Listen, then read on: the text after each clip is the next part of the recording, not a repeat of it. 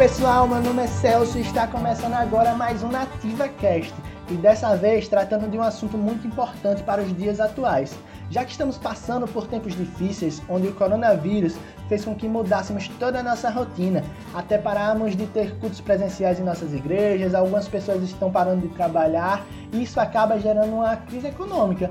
Mas uma coisa que não pode parar é a atuação da Igreja de Cristo na assistência social. É um dever nosso, como cristão, dar assistência a todo tempo, e mais ainda em tempos de dificuldades. E para entendermos um pouco mais sobre esse assunto, vamos ouvir agora uma parte de uma aula da Escola de Impactos de 2020, ministrada por nossa missionária Ana Raquel. Como foi uma aula ministrada na Escola de Impactos, algumas das leituras bíblicas não vão dar para ouvir direito, mas você pode acompanhá-las em sua Bíblia. Então prepara a Bíblia e o seu caderno e vamos aprender um pouco mais sobre a missão social da igreja no mundo em crise.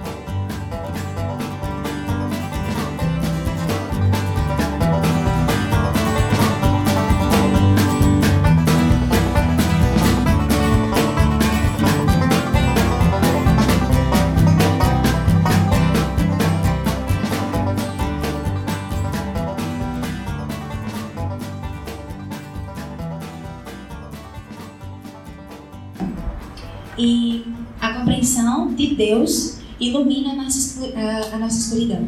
O Salmo é, 18, versículo 28, fala que o Senhor derrama luz nas trevas do salmista. Ele fala, o Senhor, ele estava muito angustiado e ele fala que o Senhor derrama luz nas minhas trevas.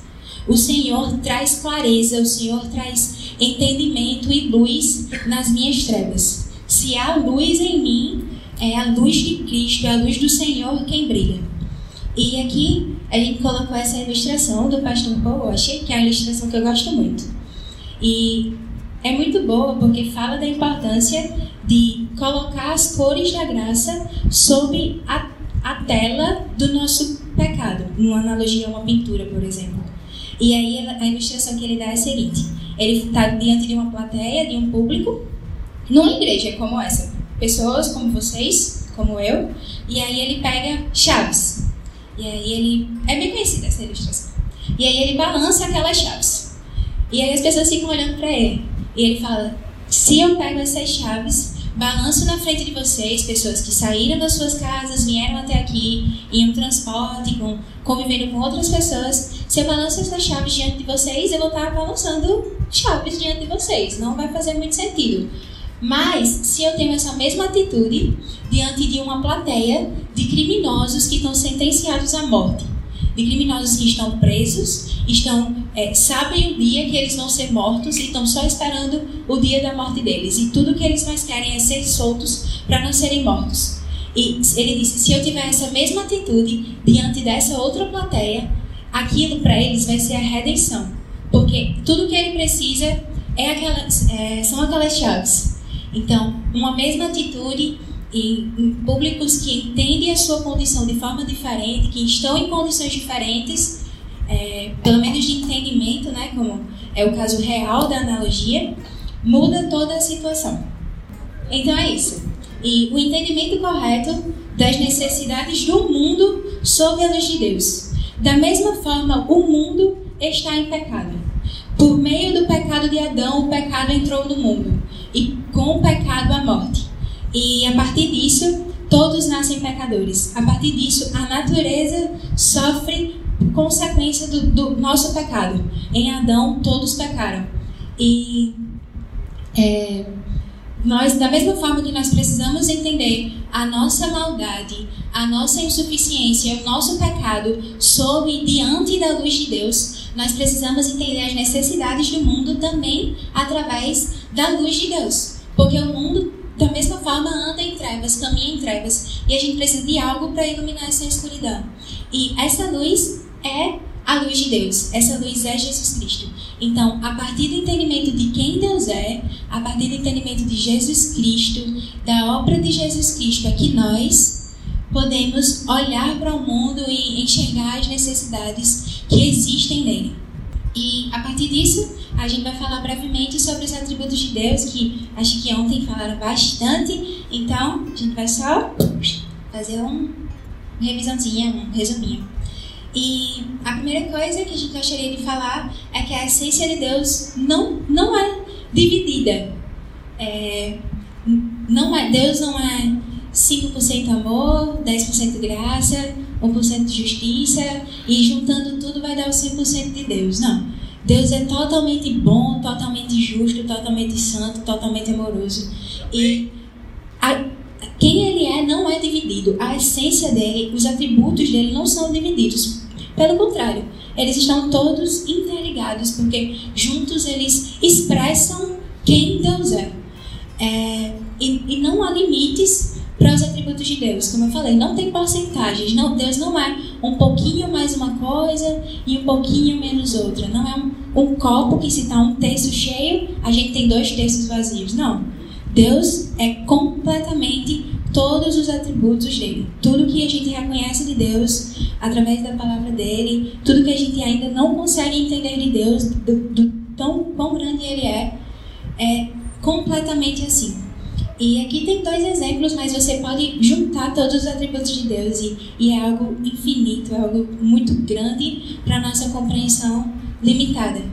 É, mas tem dois exemplos que é o eterno amor, a graciosa justiça de Deus e assim vai. Todos os atributos de Deus estão interligados. Então, a justiça de Deus é bondosa, a ira de Deus é graciosa. É, e a Bíblia nos fala como tem aqui no último exemplo da graciosa justiça, a Bíblia nos fala que Deus é um Deus justo. E por isso ele odeia a maldade. E ele se ira com ela todos os dias. Deus é um Deus que se ira contra a maldade, contra a perversidade. Porque ele é um Deus justo. É algo que fere diretamente a santidade, a justiça de Deus. É, a Bíblia fala que Deus é tão santo, tão justo, que os olhos dele não contemplam o mal. Quando eu ouvi isso a primeira vez, o, o pastor que estava pregando sobre esse texto, ele falou que é, era algo semelhante a passar numa rua com um outdoor e você passa rápido naquele lugar e você olha para o outdoor e, e, continua. Você sabe que tem naquele outdoor porque é uma, uma coisa chamativa, enfim. Mas você passou, você não ficou mirando aquele outdoor para saber todos os detalhes, enfim. Você só passou por ali bem rápido. E ele falou que é só essa rápida olhada. E ele fez essa comparação. Que da mesma forma, Deus não, não dá essa rápida olhada para a maldade. Do quanto ele é santo, do quanto ele é justo e, e perfeito. Que os olhos dele não contemplam a maldade. E esse texto, né, Deus é justo juiz e que sente ira todos os dias. Para algumas pessoas é até estranho ouvir falar sobre um Deus irado. Um Deus que se ira todos os dias. E esse Deus que a Bíblia fala, que Ele mesmo fala para a gente através das, da, da palavra dele, é o mesmo Deus que diz que as misericórdias do Senhor se renovam a cada manhã. Isso não é contraditório. Isso é quem Deus é. E por Ele ser totalmente justo, toda justiça verdadeira emana de Deus. Tudo que é justo vem de Deus. É, nele está toda a justiça, então é, algo só pode ser justo, um ato de justiça só pode ser praticado se for praticado a partir de Deus. Se vier de Deus, se for feito a partir de Deus, porque Ele é a justiça. Pronto. Falando depois disso, né? Colocado esses dois pontos de, na verdade, um grande ponto de quem Deus é e entendendo quem nós somos, nós vamos falar de qual a é, uma pergunta, né? Qual a origem das demandas sociais do mundo? E, e aí, o que vocês acham? Vocês tiveram aula ontem? Tá bom, mas fala. Qual é a origem das demandas sociais do mundo? Nós vemos demandas, nós estamos aqui, vivemos em cidades, acho que quase todo mundo vive em cidades, em capitais ou cidades próximas das capitais. E me parece que quanto maior o desenvolvimento, assim, mais evidente as necessidades ficam. Não que não existam nas cidades menores, mas parece que vai ficando mais evidente, talvez pela, pelo aumento da população, por mais pessoas juntas. E eu vou parar de falar, senão vou dar a resposta. E, então, qual a origem das demandas sociais do mundo? Isso. A queda é o, o ponto de largada das demandas sociais. É, e a partir disso, o que, que o mundo espera da igreja? O mundo espera da igreja que seja. É, os, o pessoal da saúde gosta muito de falar sobre esse termo e esse conceito de territorialização, é, que é uma junção do espaço geográfico com as pessoas que estão naquele lugar naquele determinado espaço geográfico, enfim. E nesse, nesse espaço, é, eles precisam fazer meio que um mapeamento da área, e para isso, para facilitar, eles levantam pontos de apoio. Por exemplo, é, a gente está aqui em Salvador e a gente está nesse bairro Rio Vermelho. E a gente vai é, fazer evangelismos aqui nesse lugar. E precisamos levantar pontos de apoio, saber onde temos igrejas, procurar essas igrejas, fazer um, um breve mapeamento sobre o lugar onde a gente está inserido. E aí a gente vai ver. Igrejas, temos igrejas dessas denominações aqui, próximas a gente. Um pouco mais distante tem um, uma escola que tem um ginásio muito grande, que nós podemos pensar em fazer algo aqui nesse ginásio. A tantos metros temos uma praça que as pessoas se reúnem naquela praça, geralmente no final da tarde, para encontrar amigos. Naquele outro lugar tem isso aconteceu no passado. Tem um lugar, é uma praça, mas as pessoas lá são bem complicadas, assim, um pensamento bem assim, averso ao evangelho. Então, quando a gente for lá, a gente tem que estar pensando nisso. Então, é feita essa caracterização dos pontos. E é interessante porque quando a gente pensa na igreja e quando pessoas de fora da igreja, de fora da igreja também visível, né? Pessoas que não congregam, que não fazem parte de uma igreja, é, é interessante porque não é difícil. Já ouvi muito isso, tipo, já vi chegam moradores de rua, por exemplo, na igreja, chega do nada. A gente tá lá na igreja, Aí chega o morador de rua e faz, moça, será que não teria aí uma comida para mim, ou uma roupa, alguma coisa? Aí, ou então me dê um, um pouquinho de água, me dê uma ajuda, sabe? Às vezes, é, moradores de rua dormem perto de, de igrejas porque eles esperam que ali ele encontre um lugar em que pessoas vão ajudá-lo, que pessoas vão suprir a necessidade dele, de roupa, de comida, a necessidade que ele tem naquele momento. Então, é, pessoas esperam que a igreja seja um ponto de apoio para que as necessidades deles sejam supridas naquele momento. E ao mesmo tempo, é muito comum ouvir de uma pessoa que fala: Ai, eu estava em casa, eu estava sentindo uma angústia no meu coração, um negócio assim no meu peito, não estava conseguindo ficar quieta, e eu fui na igreja. Eu estava com a vontade de ir na igreja, eu fui na igreja, e ela vai na igreja porque lá ela sabe que de alguma forma ela vai encontrar alívio para a alma dela ela de alguma forma ela vai encontrar descanso. Então a gente vê as pessoas né, enxergando a igreja dessa, dessas duas formas.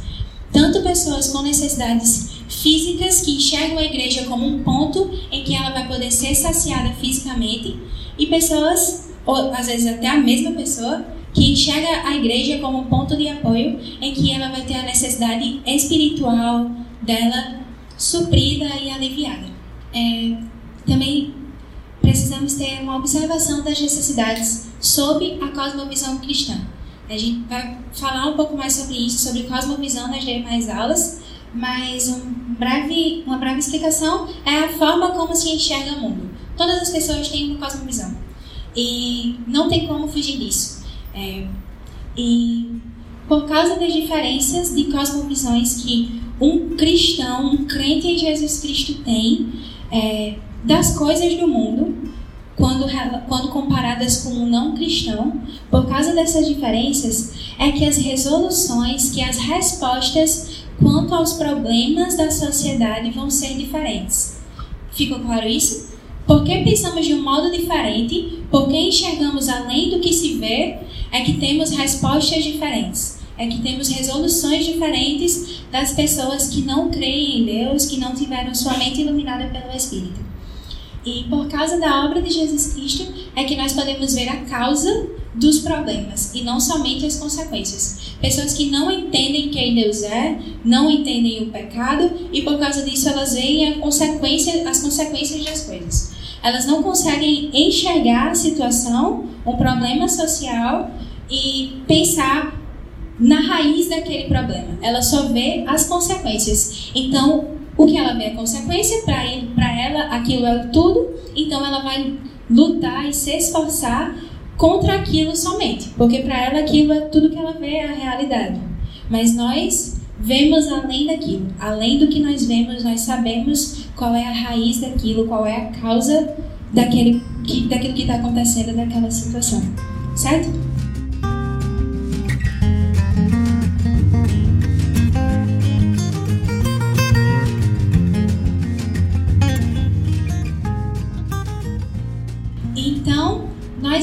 Para o que a Bíblia fala sobre isso. O que a Bíblia fala sobre viver em sociedade, sobre convívio social, sobre ajudar o necessitado, quem são esses necessitados e é, é isso. Ah, uma coisa é que não, deixa isso mais em frente. É, a Bíblia não nos deixa vontade para decidirmos se vamos agir ou não frente aos problemas que encontramos no mundo, frente aos problemas que nós encontramos todos os dias nas nossas cidades, perto das nossas casas, de histórias que nós sabemos, ela não nos deixa vontade para decidir, não me deixa vontade para decidir se eu quero me envolver naquilo, se eu quero fazer alguma coisa ou não. Ela manda a gente fazer isso. E é, Provérbios 29, 7 fala que o justo se informa da casa dos pobres, mas o ímpio nem sequer toma conhecimento. Então, a falta de interesse quanto à causa dos pobres é uma atitude dos ímpios. É uma atitude de quem não teme a Deus. É, e quando nós agimos assim, estamos agindo com impiedade. E o contrário, quando agimos, é, quando nos importamos com a causa do pobre, quando nos importamos com a necessidade que ele tem, qualquer que seja, e pobre podemos entender qualquer outra pessoa que tem uma necessidade, mas estamos agindo como pessoas justas por meio do, do Espírito de Deus. E aqui a gente vai trazer brevemente, não vai ser tão demorado, espero. E eu vou precisar da ajuda de vocês bem rápido para que alguém leia os textos, porque se eu fosse colocar aqui ia ficar muita coisa. É, então, nos Dez Mandamentos, nas leis secundárias, nos Provérbios, nos livros dos profetas, em Atos, nas cartas do Novo Testamento e, por fim, em Jesus Cristo. Inicialmente, nós temos os Dez Mandamentos. E os quatro primeiros mandamentos são referentes ao relacionamento do homem, do homem com Deus. E aí nós temos esses quatro primeiros mandamentos que são bem claros de não fazer imagem de escultura, é, guardar o sábado.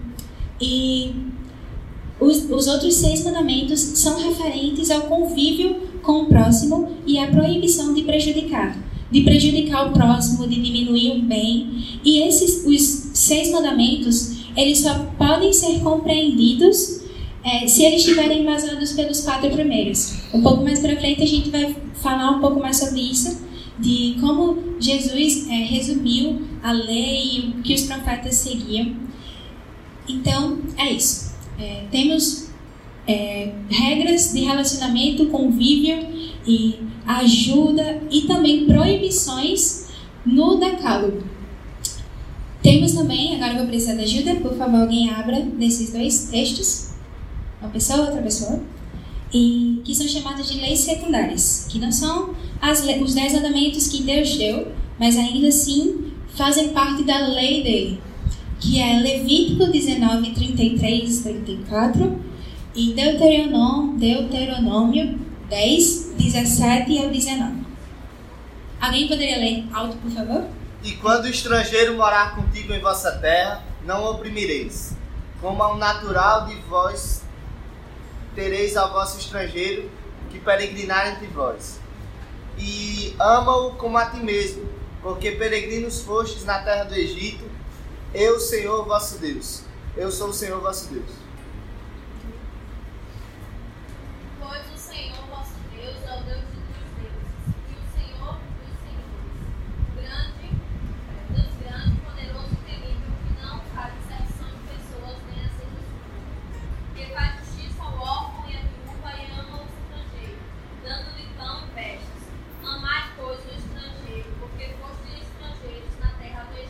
E é muito interessante que nesses dois textos, Deus dá a razão para que eles ajam assim.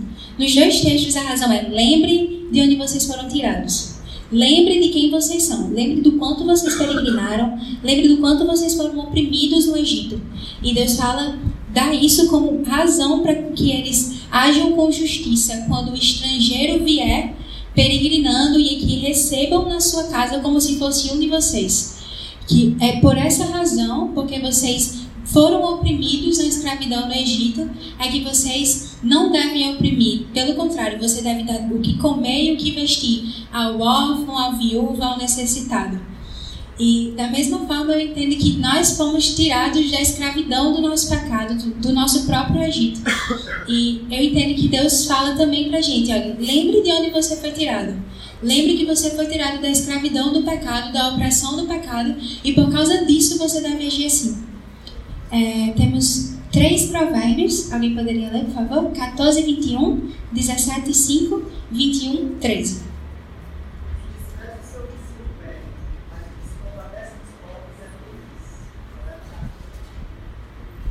Dezessete cinco. Quem toma dos pobres não se tristeza pelo Criador dele. Quem se alegra com a desgraça não ficará sem Próximo. O que tapa o ouvido ao, calor, ao clamor do pobre, também clamará e não será ouvido. Esses dois últimos me chamam muito a atenção, porque o do meio fala, né, que quem despreza o pobre despreza o criador dele. E esse é um ponto muito interessante. Deus é o criador de todas as pessoas. Quando a gente passa pela rua e vê uma pessoa jogada na, na rua, numa calçada, dormindo no chão, sem sandália, uma pessoa que está com o pé todo calejado de tanto andar no chão quente, debaixo de sol, que tem sua pele marcada pelo sol e que não tem o que comer, a gente está olhando para uma pessoa que foi criada por Deus. É uma criatura de Deus. E não é qualquer criatura, foi a criatura que Deus fez e que Deus mandou é, povoar a terra, que Deus mandou cultivar o jardim, trabalhar naquele lugar. Era a pessoa que Deus se relacionava com ela no início de todas as coisas. Aquela pessoa que está naquela condição, independente de como ela esteja, ela é uma pessoa que foi feita por Deus. E a Bíblia fala que quem zomba do pobre é zomba do seu Criador. E o último, capítulo 21, versículo 13, fala que quem não dá ouvidos ao clamor do necessitado, também não será ouvido por Deus. Próximo, por favor. Os profetas, a justiça social nos profetas, a vontade de se estabelecer justiça entre as pessoas também é um tema muito recorrente nos profetas. Quando é, os profetas eram levantados para divertir o povo contra o pecado deles, para chamar o povo ao arrependimento, para mostrar quem Deus era, quem Deus é, eles é, muitas vezes denunciavam o pecado do povo, denunciando a injustiça social, denunciando a omissão deles quanto aos necessitados, denunciando o quanto eles estavam falhando em suprir o necessitado e quanto eles estavam oprimindo, oprimindo aquelas pessoas. Então, nós temos dois textos, que é em Amós 5, 11 e 12 e Ezequiel 22, versículo 7. Portanto, visto que pisoteais ao pobre e tomai dele uma carga de, trigo, assim edificastes casas de pedras lavra- lavradas, mas não habitareis nelas. Plantastes belas vinhas, mas não bebereis o vinho dela. Pois sei que vossas transgressões são muitas e vossos pecados são grandes. Afligis o justo e recebeis socorro, e negaram o direito dos necessitados na porta da cidade. Amós 5. Ezequiel 22, 7. Ao pai e à mãe desprezaram em ti, para com o estrangeiro usaram de opressão em de ti. Ao órfão e à viúva oprimiram em Posso. Ao pai e à mãe desprezaram em ti, para com o estrangeiro usaram de opressão em de ti. Ao órfão e à viúva oprimiram em ti. Isso. É, no texto de Amós ele fala né, que porque eles pisotearam o pobre como quem pisoteia um, uma planta que cresce, é que eles vão trabalhar, vão construir, mas não vão desfrutar daquilo. Por causa disso é que eles vão ser amaldiçoados. E Ezequiel fala de, de várias classes de necessitados e vários contextos em que é praticada a injustiça contra o pai, a mãe, contra é, o órfão, contra a viúva. E esse texto de Ezequiel foi muito interessante, é um testemunho. Que enquanto eu estava lendo e pensando na aula, estudando na aula, é, eu vi, porque esse, esse pai, mãe, e a Bíblia fala também sobre o cuidado com pessoas mais velhas e o respeito, respeito a pessoas mais velhas, inclusive tem um mandamento quanto a isso. Lendo isso e pensando sobre isso, foi que Deus me mostrou o meu pecado no quanto eu não cuidava do meu pai. Uma pessoa mais velha e que além disso é o meu pai, a pessoa que me gerou, a pessoa que Deus instituiu como autoridade sobre a minha vida, por enquanto. Mas somente ele, mas depois vai ser um pouquinho também. É, e o quanto eu estava pecando e ferindo a santidade de Deus quando eu não me preocupava com o meu pai, quando eu não me preocupava com as necessidades do meu pai, quando eu era impaciente com ele, quando eu oprimia meu pai com minhas palavras. E a gente não tem um relacionamento de, horrível assim, não, não é. Mas eu me importava de forma muito impaciente com ele. E vendo isso e estudando isso, Deus me mostrou o meu pecado e trouxe arrependimento ao meu coração. E eu espero em Deus que Ele me ajude nisso. É... Atos 6, do 1 ao 3, que é quando fala sobre é, a instituição do diaconato. Tem uma situação que pessoas pessoas foram, é, foram falar né, com os responsáveis pela igreja, com os apóstolos, eram as pessoas que dirigiam a igreja, que faziam as coisas naquele lugar, e eles faziam tudo.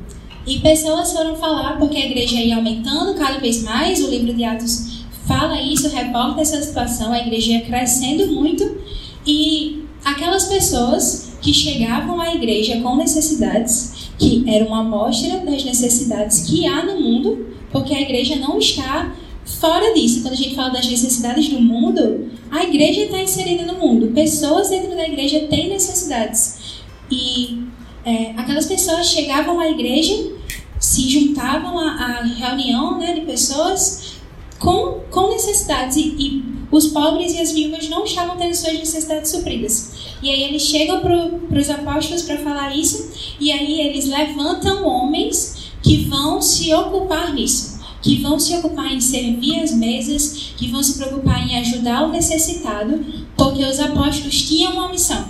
A missão deles não era servir as mesas, as mesas, era servir as pessoas com o ministério da palavra. E né, nas cartas a gente tem Efésios 4, 28, que é quando é, Paulo está falando, fazendo comparações entre como você era antes e como você é agora com a nova vida em Cristo. E aí, nesse texto, ele fala: quem roubava, não roube mais. Antes trabalhe para que tenha como ajudar o necessitado.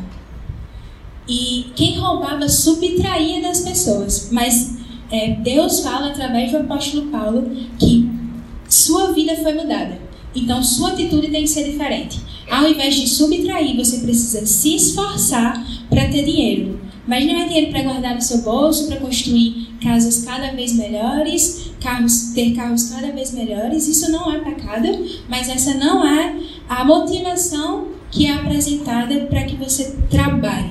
Mas é para que você tenha com que ajudar quem está necessitado.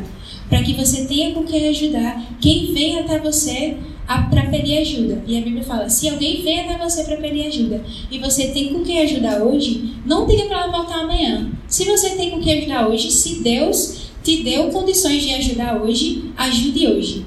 E, irmãos, Deus tem nos dado muitas condições.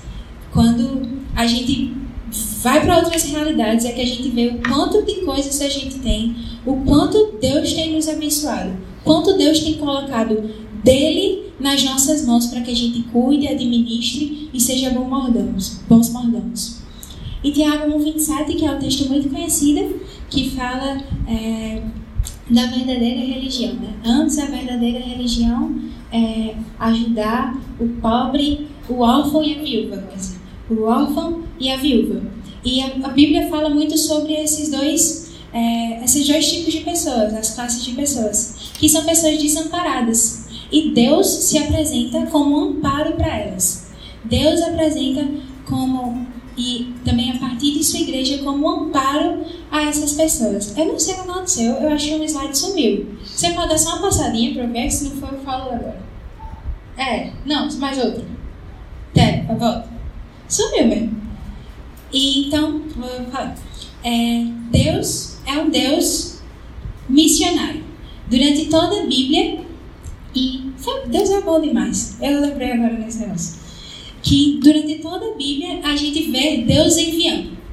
Deus enviou é, os profetas, Deus enviou é, Jesus Cristo, que a gente viu que é a exata expressão do ser dele. Deus enviou Jesus à terra, Jesus vivia na glória, era exaltado pelos anjos e era coroado de glória. E Jesus se humilhou à terra meu Deus, era muito falando esse slide, mas vai dar certo. É, Estou falando sobre isso aqui. É, mas eu vou passar por cima, porque enfim, a gente já caminhou sobre isso e falou um pouco sobre isso, né? Mas eu não, não quero perder alguns desses pontos. É, os enviados por Deus, a gente falou os profetas, o Filho de Deus foi enviado, é, os discípulos, os apóstolos foram enviados, o Espírito Santo foi enviado e, por fim, a igreja, no poder do Espírito, foi enviada. E agora, Deus, por meio de Jesus Cristo, não anda mais entre nós. Nós não vamos sair aqui na rua do bairro do Rio Vermelho e encontrar com Jesus Cristo. Mas nós vamos sair na rua do bairro do Rio Vermelho e encontrar com a igreja de Jesus Cristo, movida pelo Espírito de Deus. É dessa forma que Deus tem atuado no mundo apesar disso ser uma pequena expressão de quem Ele é. A igreja é uma pequena expressão de quem Deus é. Deus tem agido em todo o mundo soberanamente de diversas formas. E nós fazemos, por, causa, por, por fazermos parte da, da igreja de Deus, da igreja que está espalhada na terra e que se reúne, é que nós fazemos parte da missão de Deus. Fomos enviados por Deus no poder do Espírito dele. E a igreja está aquilo que eu falei, né? Tipo, a igreja está inserida em um lugar. E não é, quando a gente fala de igreja, de Deus invisível, mas é a igreja que se manifesta de forma visível. Não são almas andando por aí. Não é uma coisa que a gente não vê, é algo palpável. É, é algo físico. E na oração sacerdotal, eu vou ler. Em João 17, e a gente vai se até os versículos 15 a 18. Jesus está orando pelos seus discípulos. E ele fala assim: é, Jesus está. Isso é fantástico. Deus, Filho, está orando ao Deus Pai, intercedendo pelos seus. A gente tem escrito uma oração de Deus. O próprio Deus orando. Meu Deus, é maravilhoso. E no versículo 15 ele começa: Não rogo que os tireis do mundo, mas que os proteja do maligno. Eles não são do mundo, como eu também não sou. Santifica-os na verdade, a tua palavra é a verdade. Assim como me enviastes ao mundo, eu os enviei ao mundo.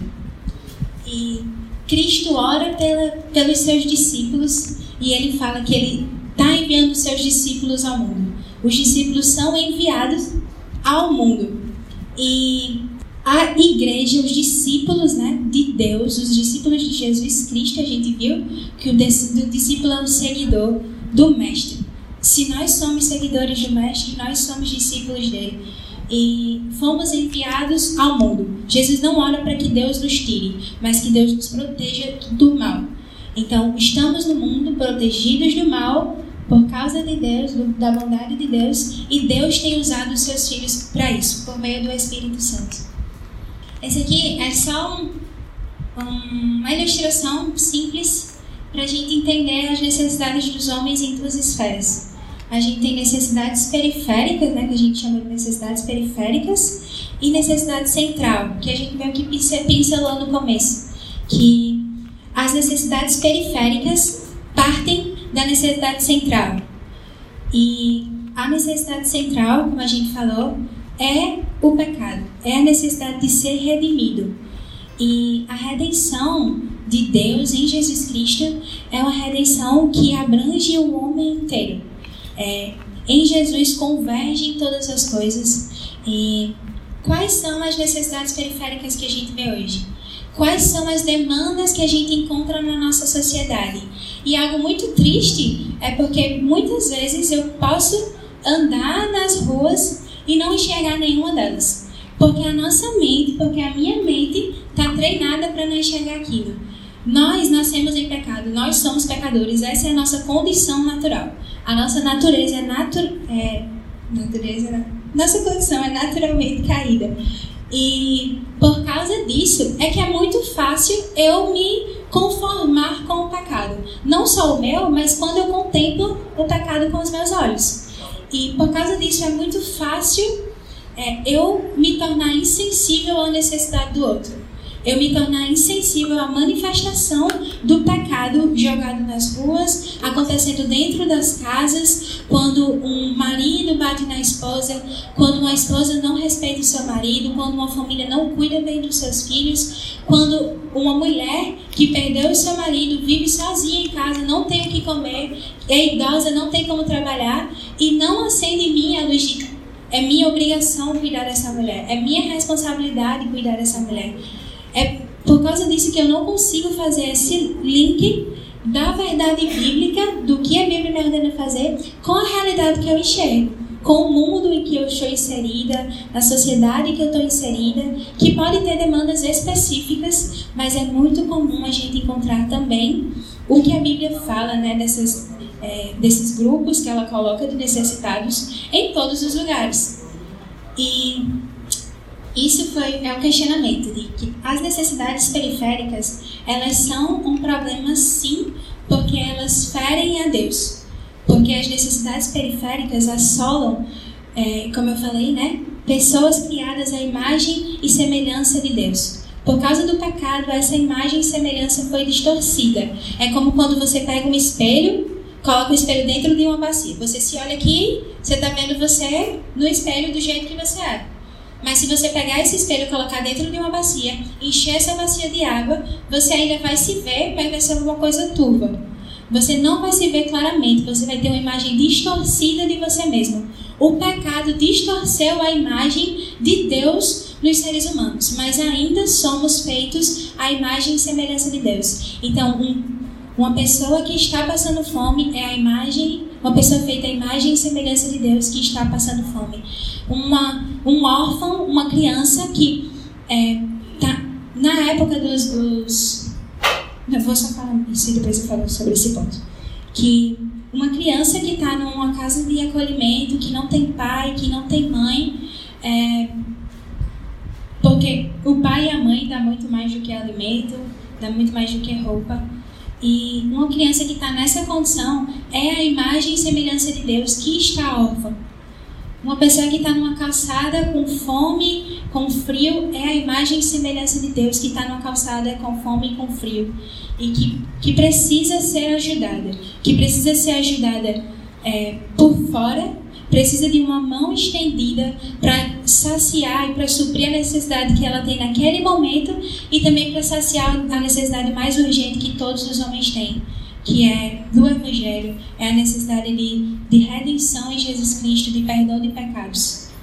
Antes de falar sobre o exemplo de Cristo, eu vou falar sobre os, uma coisa interessante que me chama muita atenção, que é a igreja, como a igreja se comportou, se comporta, a igreja agora que eu falo, a igreja com I maiúsculo, a igreja universal, né, em todas as eras espalhadas pela terra, é, de como os nossos irmãos que viveram nos primeiros séculos, eles se comportavam quanto às necessidades sociais.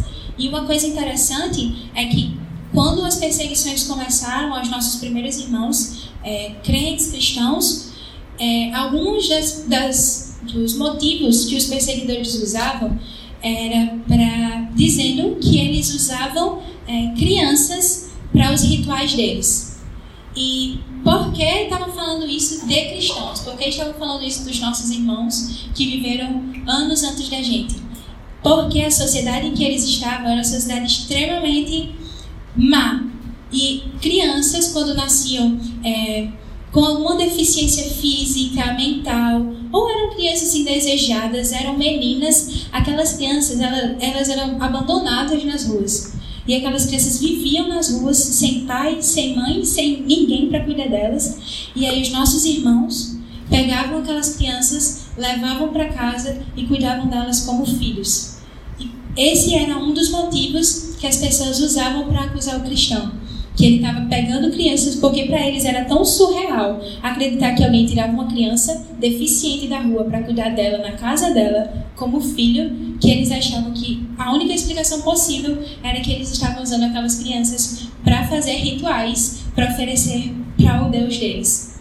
E por fim temos o exemplo de Jesus Cristo, que é a expressão de quem Deus é. Porque tem aqui um texto que fala sobre quando alguns homens, mestres da lei, estavam interrogando Jesus Cristo e aí eles perguntam qual é o maior mandamento. E eles estavam querendo pegar Jesus, né? Fazer uma, uma pegadinha com Jesus e pegar Jesus, tentar pegar Jesus em algum erro para acusá-lo. E aí eles falam, Jesus, então qual é o maior mandamento? E aí Jesus não só responde a pergunta dele, como ele responde completamente e acrescenta a pergunta dele. E Marcos 12, 28 a 31 fala o seguinte: o título é o maior mandamento. Um dos mestres da lei aproximou-se e os ouviu discutindo. Jesus estava falando com é, alguns mestres da lei sobre diversas coisas. E o texto fala que eles vinham tentando pegar Jesus em diversas coisas. Era fazendo um monte de perguntas assim, como é que fala? Capciosas. Perguntas todas, né? Tentando pegar Jesus em alguma escorregadinha que eles não conseguiram, não conseguiriam nunca. E aí eles continuam. E fala aqui: um dos mestres da lei aproximou-se e os ouviu discutir.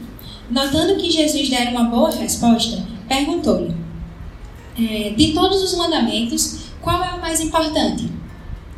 E aí Jesus respondeu: O mais importante é esse. Ouça, ó Israel, o Senhor, o nosso Deus, o Senhor é o único Senhor. Ame o Senhor, o seu Deus, de todo o seu coração, de toda a sua alma e de todo o seu entendimento e de todas as suas forças. O segundo é este: ame o seu próximo como a si mesmo. Não existe mandamento maior do que estes. E não tem nada comparado com Deus. Não há nada comparado com a supremacia de Deus, do quanto Ele é grande. Não tem é, não pode ser alvo do nosso amor nada mais do que Deus. Mas tendo isso, né? Nada se compara a Deus. Então, a coisa que vem depois disso é amar o seu próximo como a você mesmo. Jesus estava falando, não era para pessoas que seguiam a ele. Pelo contrário, era gente que queria pegar Jesus e uma vacilada, porque eles já estavam indo atrás querendo matar Jesus e queriam alguma desculpa e é, Jesus foi para esse público que ele falou isso. Ame ao seu é esse o segundo maior mandamento. O primeiro é amar ao Senhor teu Deus, o único Deus, é, o único Senhor de todo o seu coração, de toda a sua alma, de toda a sua inteligência e de todas as suas forças. E o segundo maior, que tem esse como base, é amar o seu próximo como a você mesmo. Não tem nada maior do que esses, esses dois mandamentos. E em Lucas 10, é quando um homem também querendo pegar Jesus, ele fala, mas quem é o meu próximo? Quando Jesus fala né, sobre amar o próximo, ele fala, quem é o meu próximo? E aí Jesus conta a parábola do bom samaritano. E o próximo pode ser até mesmo aquela pessoa rejeitada socialmente, o próximo pode ser aquela pessoa, tanto o homem que estava caído no chão, que estava precisando de ajuda, que estava precisando ter suas feridas curadas, e naquele momento ele tinha uma necessidade, e aquele homem que também era desprezado por ser samaritano, por vir de uma região que tinha muita é, mistura racial e de religião, e que os judeus achavam que eles eram impuros e que não eram dignos de ser, serem considerados né, é, filhos, povo de Deus. É, o povo judeu nem comia no mesmo prato de samaritano, tanto que eles se achavam superiores e que aquele povo era inferior a eles por serem misturados. E, é, e aí, é, Jesus fala isso. O seu próximo é o seu próximo. É quem estiver diante de você precisando de, precisando de ajuda, necessitando de ajuda. E Jesus traz esse texto de forma muito bonita e muito didática. Temos essa ilustração, que é a ilustração do começo dos slides. É, alguém consegue falar que cena esse pintor é, retratou nessa, nessa imagem? Aqui, tá.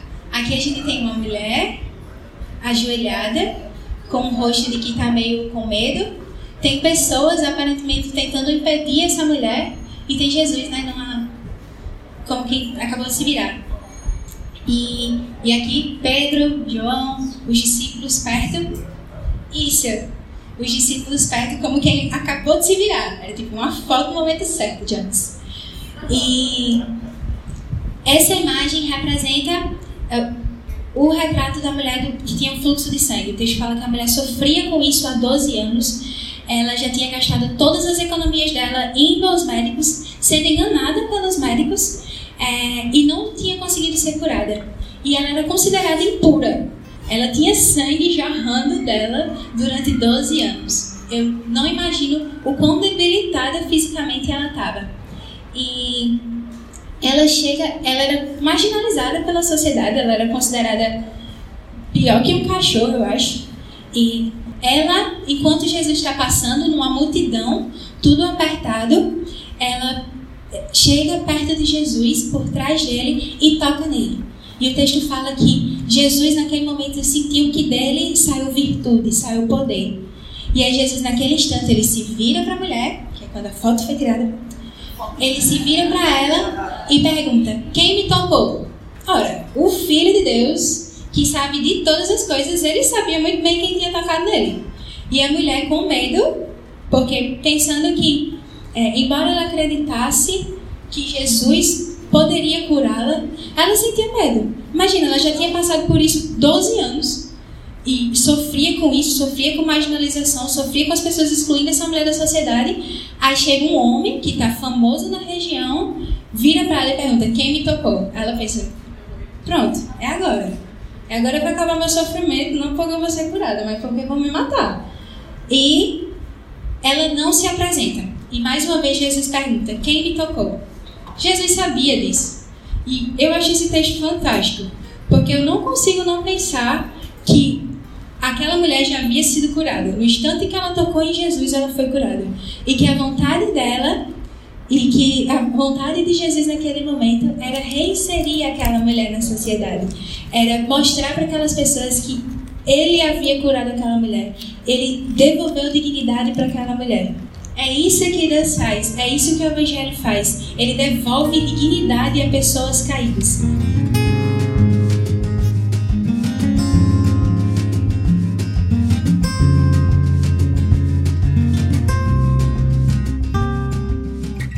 E aqui é a nossa conclusão, já é o nosso final, é que a partir de tudo isso, a gente precisa ter o desejo de ver a imagem de Deus restaurada nas pessoas.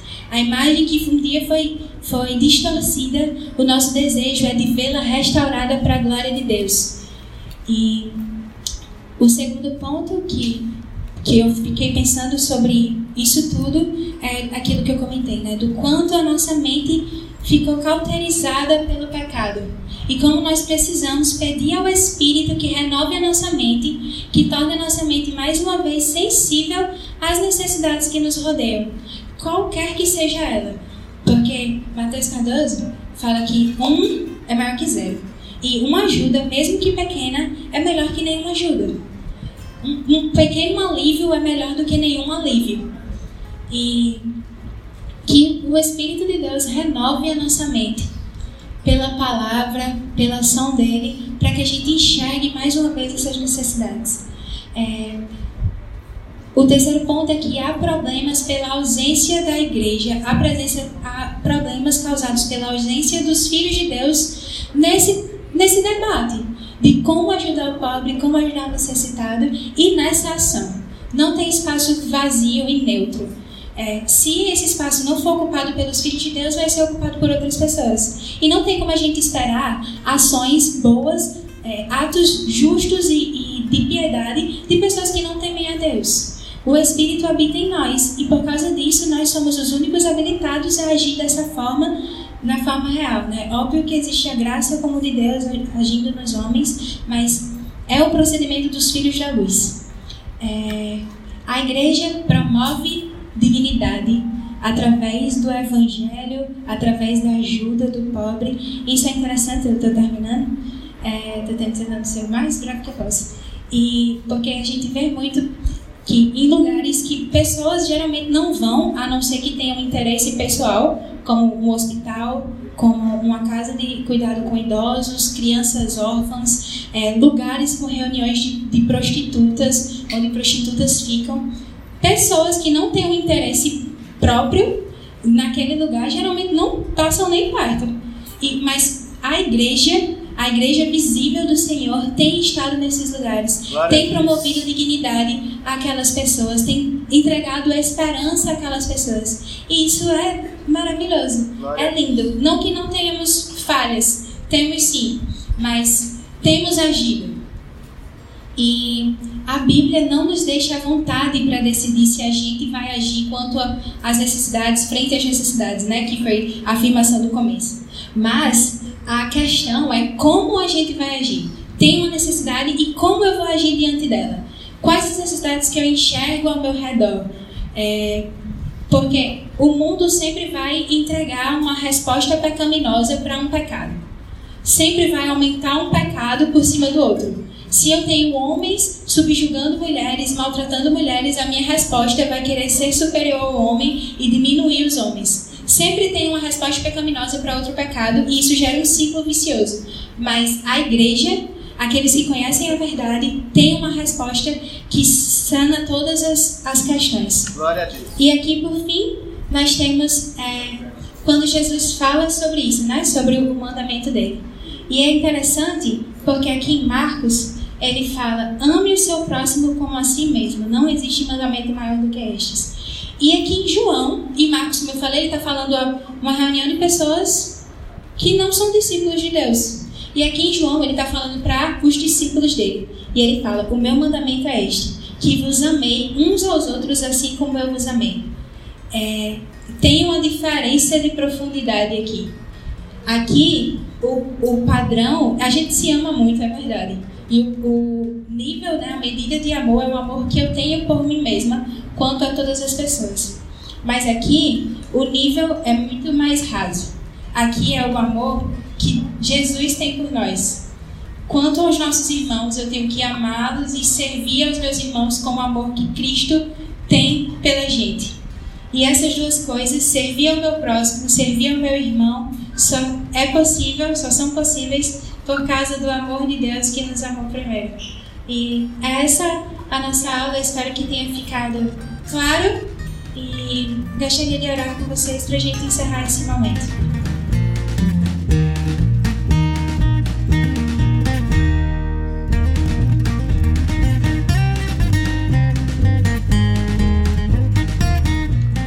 É, meus amigos, está chegando ao fim.